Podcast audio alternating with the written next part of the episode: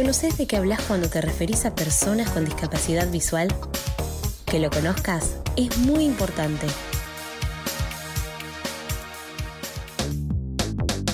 Hola, mi nombre es Francisca Pérez, vivo en la región de O'Higgins, Chile, y mi experiencia en medios de comunicación ha sido colaborando eh, primero en una radio online y lo esencial para poder desempeñarme en esas funciones fue tener en mi computador personal instalado un lector de pantalla y que también fuera compatible con los automatizadores que se usan para enviar la señal online y toda la programación que mm, en mi caso personal el automatizador que más me funcionó fue Radio Voz el cual tiene sus botones etiquetados y está en español y es compatible con los lectores de pantalla ya sea iOS o NVDA y eso fue esencial para no necesitar ayuda y poder transmitir.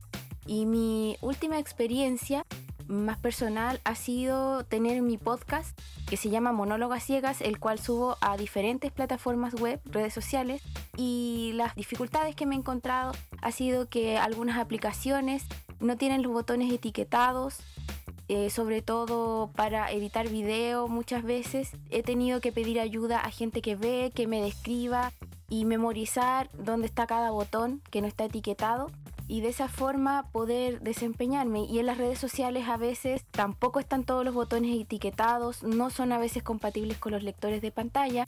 Y lo esencial sería que todas las aplicaciones, ya sea para computador o celulares, tuvieran sus botones etiquetados para que los lectores de pantalla nos puedan leer toda la información que hay en esas aplicaciones.